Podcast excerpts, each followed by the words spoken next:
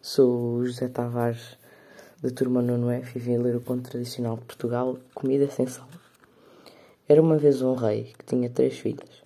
Certo dia, resolveu perguntar a cada uma delas qual seria a mais sua amiga. A mais velha respondeu: Quero mais ao meu pai do que à luz do sol. Respondeu a do meio: Gosto mais do que meu pai do que gosto de mim mesma. A mais nova respondeu: Quero-lhe tanto como a comida quer o sal. O rei entendeu, por isto, que a filha mais nova o não amava tanto como as outras, e pô-la fora do palácio.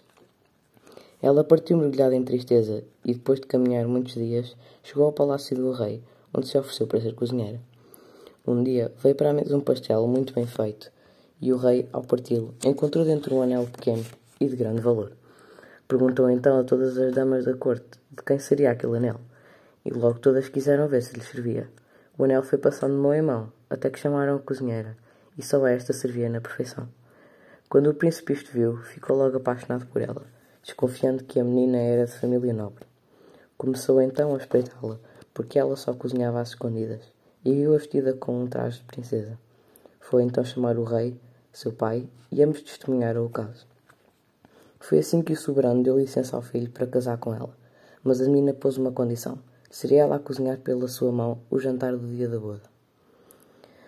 Para as festas de noivado, convidaram o rei que tinha três filhas e que pusera fora de casa a mais nova. A princesa cozinhou o jantar, mas, nos manjares que haviam de ser postos ao rei de seu pai, não deitou sal de propósito. Já todos comiam com vontade, só o rei convidado é que não. Por fim, perguntou-lhe o dono da casa por que é que não comia.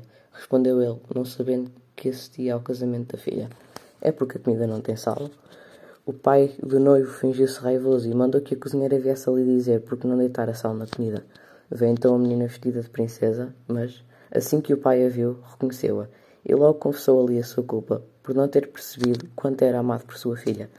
E assim fez o casamento dessa menina que seu pai dissera quer-lhe tanto como a comida quer o sal e que depois de tanto sofrer nunca se queixara da injustiça de que fora vítima.